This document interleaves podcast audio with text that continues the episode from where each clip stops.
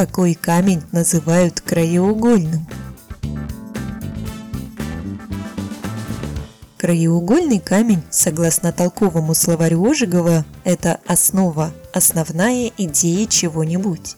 Например, краеугольным камнем химии считается таблица Менделеева, физики – теория относительности Эйнштейна, математики – вычисления Пифагора.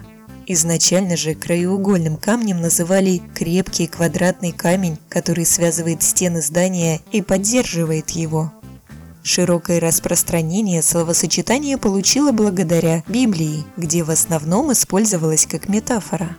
Согласно Ветхому Завету, это первый камень, который заложил Бог при создании земли.